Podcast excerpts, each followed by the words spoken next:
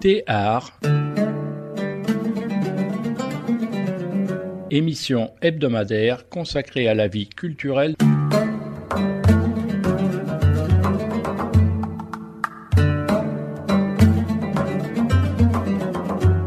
Théâtre est animé par Abdel Naji.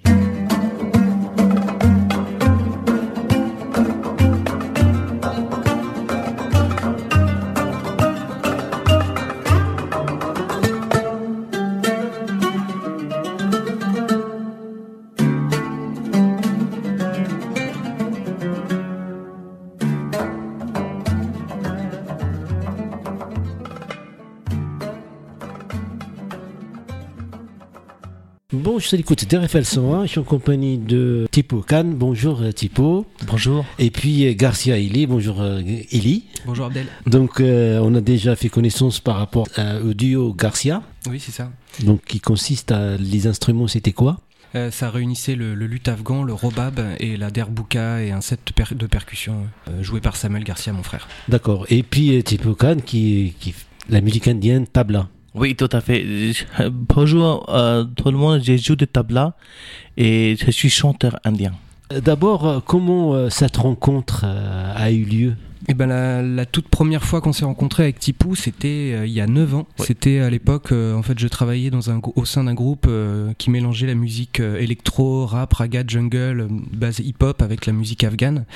Et donc j'ai travaillé 5 ans au sein de ce projet qui s'appelait Wallowitch Consortium. On a fait beaucoup de concerts en France, euh, sur des festivals, des bars, euh, des scènes très chouettes, des premières parties très chouettes. Donc on s'était rencontrés euh, à l'époque avec Tipou euh, pour faire une petite vidéo teaser et dans l'idée de faire, euh, faire des choses ensemble à ce moment-là. Donc ça a été très ponctuel, puis on s'est retrouvés euh, quelques années après avec Tipou euh, pour euh, rejouer ensemble et mélanger donc le, le robab, qui est le luth afghan, avec les tablas indiennes au sein d'orchestres classiques afghans. se trouve le robab est toujours accompagné par les, les tablas indiennes et il y a une, une culture comme ça qui est partagée en- entre la musique savante et la musique populaire indienne d'Inde du Nord et la musique afghane. Mais en tout cas, il y a des influences. Chaque culture se nourrit de l'autre. Par rapport au luth afghan, c'est qu'il y a eu euh, l'invention du sarod, par exemple, qui est né en Inde. Euh, Le sarod est un bon exemple, quoi. C'est un- c'est un- c'est une évolution du robab, mais qui est né en Inde. Mhm. Parce que le robab a voyagé euh, dans, dans toute l'Asie euh, et est connu euh, de- depuis pas mal d'années euh, en, en Europe aussi, quoi. Mais, Mhm. mais donc voilà, ils ont, ils ont créé le sarod, euh, qui est un instrument euh, qui ressemble beaucoup au robab, mais qui a une touche euh, sur le manche. La touche est métallique et c'est un, c'est une technique de jeu en slide avec les ongles. C'est un- c'est un peu différent dans la technique, mais c'est la même structure, la même composition à peu près. Donc on sait que le luth oriental, le kanoun, euh, le bas par exemple, d'autres instruments, bien, nous vient de cette région-là, de l'Inde, d'une partie de l'Iran. Mm, mm. Donc euh, quel est, euh, est-ce que vous avez une idée euh, C'est le berceau en fait des instruments. euh. Voilà, c'est qui sont issus de, de Perse. Mhm. En fait, la, la musique et les instruments afghans se situent à un carrefour des mondes musicaux issus de Perse, d'Inde et d'Asie centrale. Et, euh, et donc voilà, je veux juste euh, citer un petit texte. euh, durant les années 90, l'époque post-soviétique et le gouvernement avaient banni la musique publique. Les, musiciens afghans furent arrêtés et leurs instruments détruits, mais leur tradition continue à être perpétuée au sein de l'importante diaspora émigrée au Pakistan. La musique savante afghane est similaire à la musique d'Inde du Nord, avec l'interprétation des ragas, des modes musicaux, et de nombreux musiciens de- d'Inde se sont installés donc à la cour de Kaboul au 19e siècle. L'instrument, euh, c'est l'instrument national euh, de l'Afghanistan qui représente la noblesse du pays, qui est très populaire en Asie centrale, euh, voilà, présent en Inde jusqu'à la fin du 19e. Il a ensuite été adapté à la musique d'Inde du Nord sous le nom de sarod.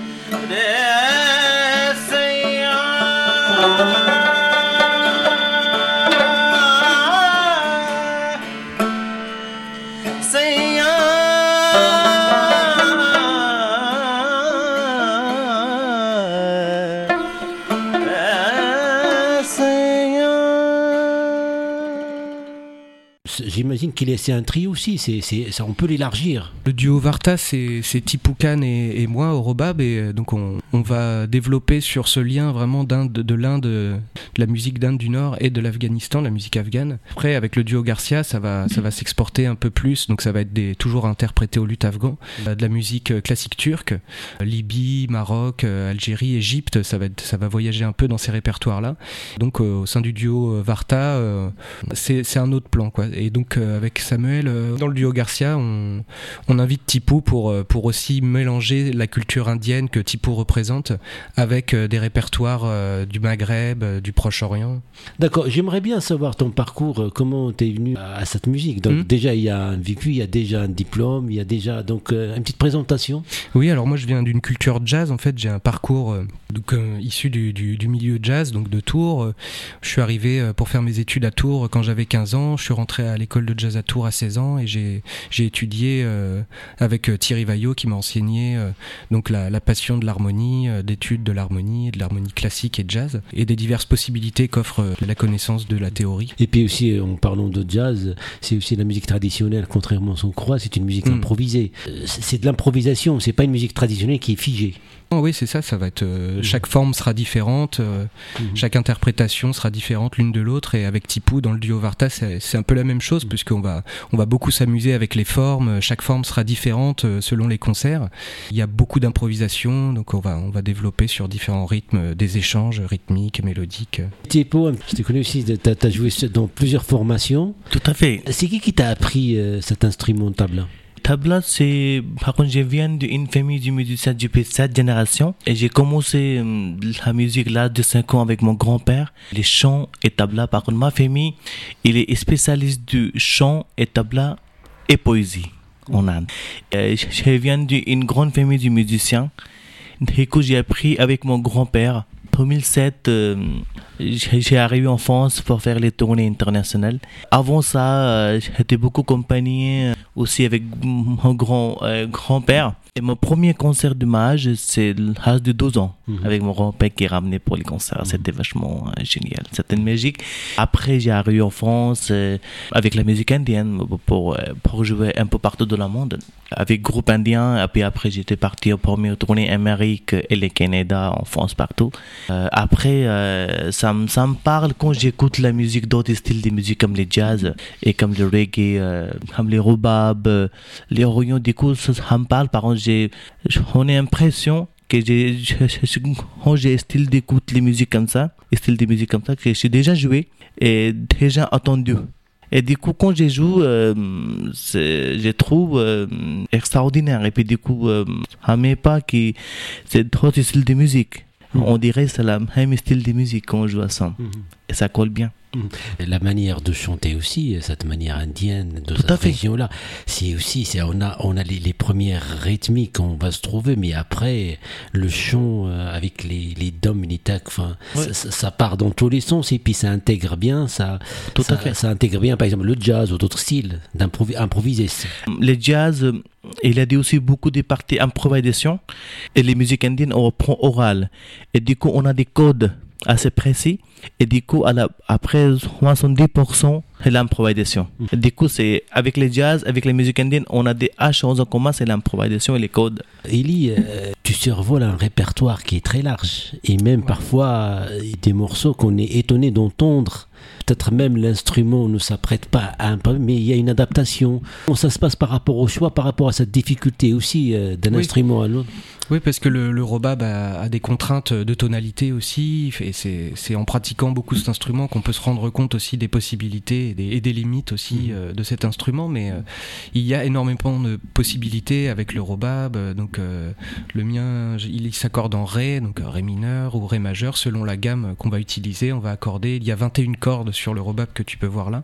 Ça va de 19 à 25, 26 cordes selon les instruments. Il y a cette contrainte de, de la tonalité pour aller voyager dans d'autres répertoires et euh, après euh, le robab c'est un instrument qui n'a pas de, de quart de ton par exemple. Donc euh, il va aller voyager mais il va y avoir un peu des limites aussi dans dans l'interprétation de certains certaines musiques de certains pays. Mais on voyage vachement bien dans la musique turque avec avec avec Samuel avec Mais même dans la musique turque, il y a le quart de temps. il y a des quarts de ton, ouais, mais Mais bon, le, le robab euh, ne les joue pas et en tout cas dans les, dans les interprétations qu'on a, euh, notre répertoire, il n'y a, a pas l'écart de ton dedans. Parfois, j'ai entendu euh, des interprétations Rebab, par exemple, où il y a les, les morceaux, où il y a le quart de temps. Comment Est-ce que vous prenez des extraits? Comment ça se passe? Vraiment, c'est de, l'écoute, euh, du repiquage, de l'interprétation comme ça. Je travaille des, des versions que j'écoute qui me plaisent, j'en écoute plein et puis je- j'en sélectionne une qui m'inspire un peu plus qu'une autre, qui m'influence aussi dans l'interprétation euh, que je fais au robab puisque ça va forcément être un peu différent. Euh, C'est un instrument quand même qui a un son très très typique, très singulier. euh, donc euh, qui a beaucoup de résonance grâce au cordes sympathique euh, qui, qui l'anime à chaque euh, vibration. Le robab se- s'adapte très bien à des répertoires égyptiens et que pour les quarts de ton, bon, j'en fais un petit peu quand même, donc je tire un peu sur la corde puisqu'il y a, il y a que 3 Oui. frettes, 3 4 frettes euh, selon les instruments. Et après, il y a une autre octave disponible mais sans frettes qui est euh, totalement fretless. il y, avait des interventions, il y avait, vous avez résidé euh, en Afghanistan. Euh, Comment ça s'est passé, le Mhm. travail avec, avec les Afghans? Et c'était donc à l'époque avec le Walou Beach Consortium, on nous a proposé de participer un échange culturel euh, en Afghanistan, entre euh, échange culturel entre l'ambassade française et l'institut français afghan.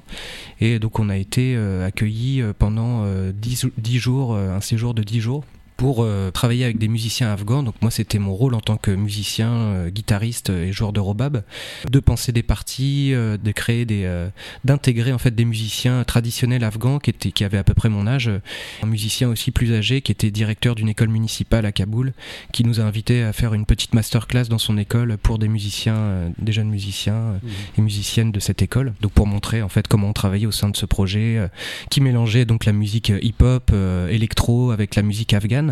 Et donc ça c'est quelque chose qui était très très euh, demandé en fait par la jeunesse du, pays là-bas. On s'est vraiment rendu compte que les gens étaient très réceptifs, pas que les jeunes, mais les gens en général étaient très réceptifs au fait de d'ouvrir euh, cette culture sur euh, la culture européenne, la musique électronique, le hip-hop, puisqu'il y a une, une importante communauté euh, hip-hop euh, de rappeurs, euh, rappeuses aussi à, à Kaboul. Enfin, il y avait. Et donc, on a, on a travaillé avec ces gens-là pendant dix jours. On les a intégrés à notre, notre set initial qui mélangeait déjà tout ça. Euh, Nous, on venait de, de Tours, un ami qui était orléanais, euh, qui est orléanais d'origine afghane, et sa famille.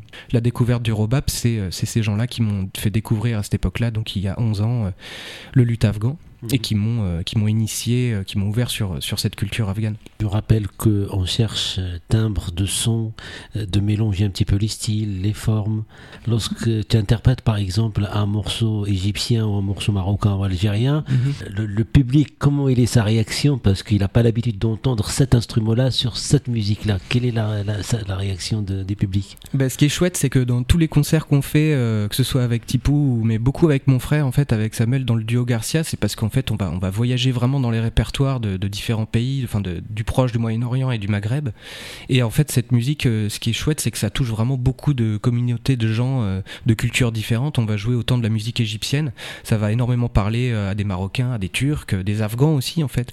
Le fait d'interpréter ces morceaux-là au rebab, c'est une manière origi- originale aussi de montrer que nous, Français, Tourangeaux, on s'intéresse aussi, on s'ouvre à d'autres cultures, et les gens sont très réceptifs en fait à chaque fois. On va, on va parler avec autant avec euh, des jeunes Afghans, euh, des petites mamies euh, marocaines qui, vont nous dire ah bah ça nous a vachement rappelé beaucoup de choses en fait de notre musique, de ce qu'on écoutait.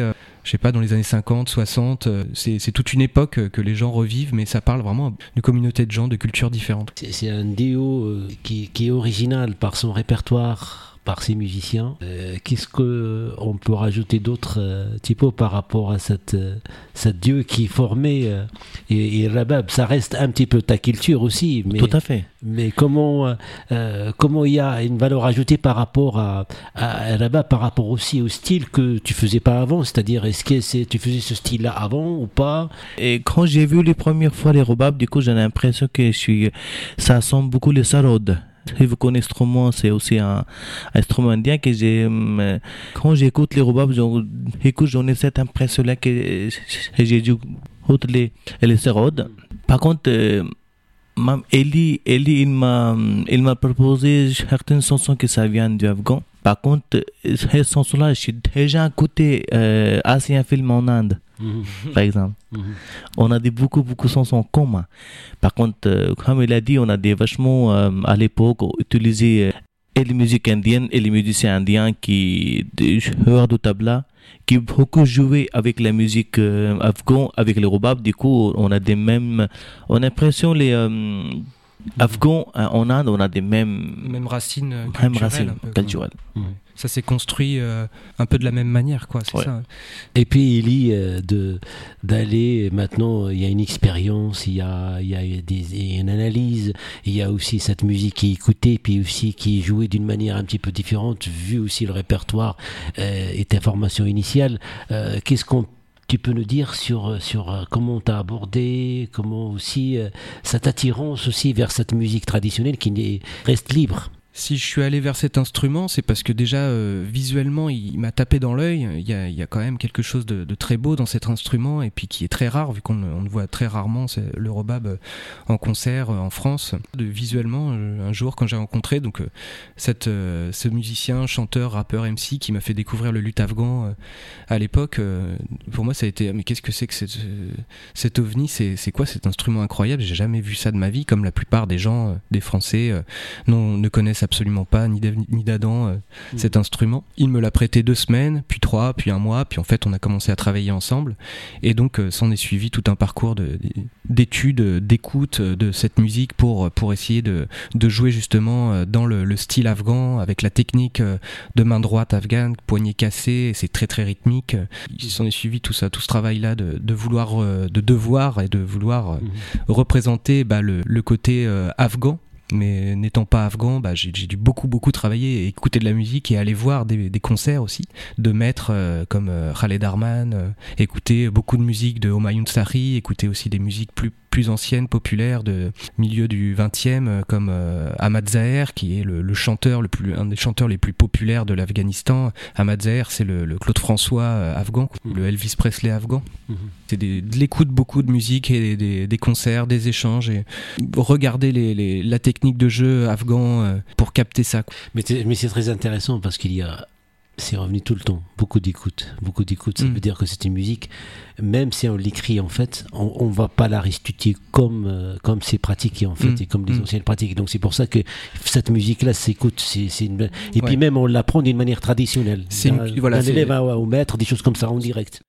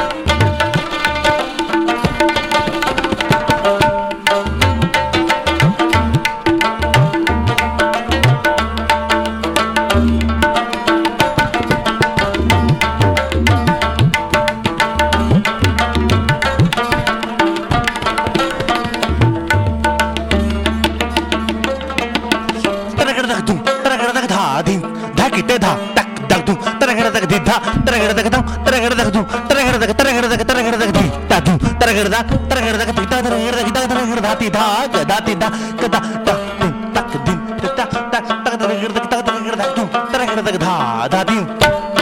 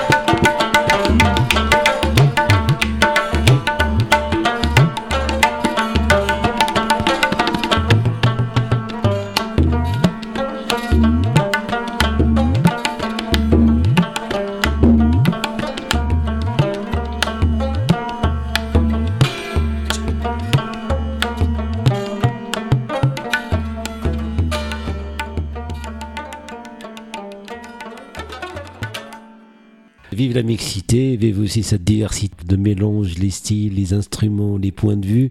Euh, Le 12 novembre, on jouera avec le duo Varta euh, dans un, un café associatif qui s'appelle Le Bout du Monde à Richelieu, Mhm. Le soir. Donc c'est le, le- le 12 novembre. Et on va jouer aussi le, le 27 novembre euh, à la Riche, euh, à la Rock Area. D'accord. Le une- soir à 20h30. Voilà, c'est une scène où on peut augmenter un petit peu plus euh, le volume parce Ouais. qu'il n'y a pas de voisins. Ouais. Ouais, là, on, peut, on peut monter le volume.